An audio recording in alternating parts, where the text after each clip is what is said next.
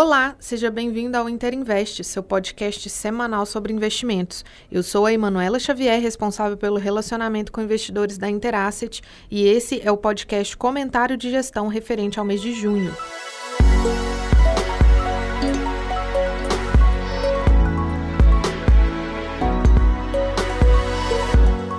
Nos Estados Unidos, o Fed publicou expectativas mais positivas para a economia e que estão atentos aos dados inflacionários, que foram mais elevados do que o esperado.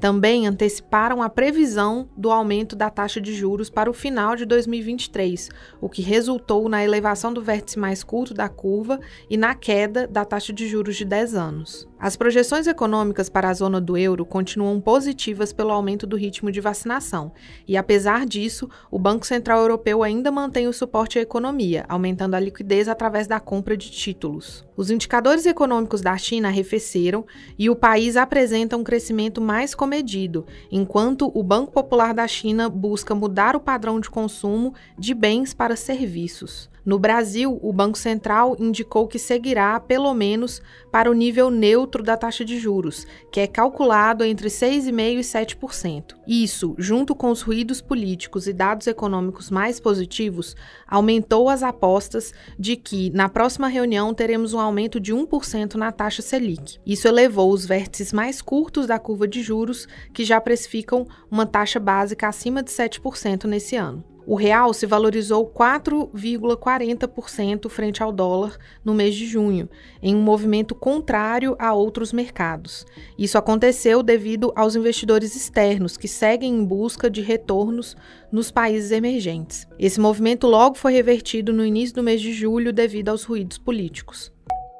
A performance de fundos macro foi bastante dispersa, com retornos positivos e negativos no mês, conforme posicionamento. Os fundos mais aplicados na curva de juros curta, nos juros americanos ou dólar, tiveram performance negativa, enquanto as estratégias de ações tiveram retorno positivo. O Ibovespa bateu novo recorde e atingiu 130 mil pontos na primeira quinzena do mês, impulsionado pelo fluxo de investidores estrangeiros, mas na sequência desvalorizou depois da proposta da segunda etapa da reforma tributária e o possível aumento na tributação, encerrando o mês com uma valorização de 0,46%.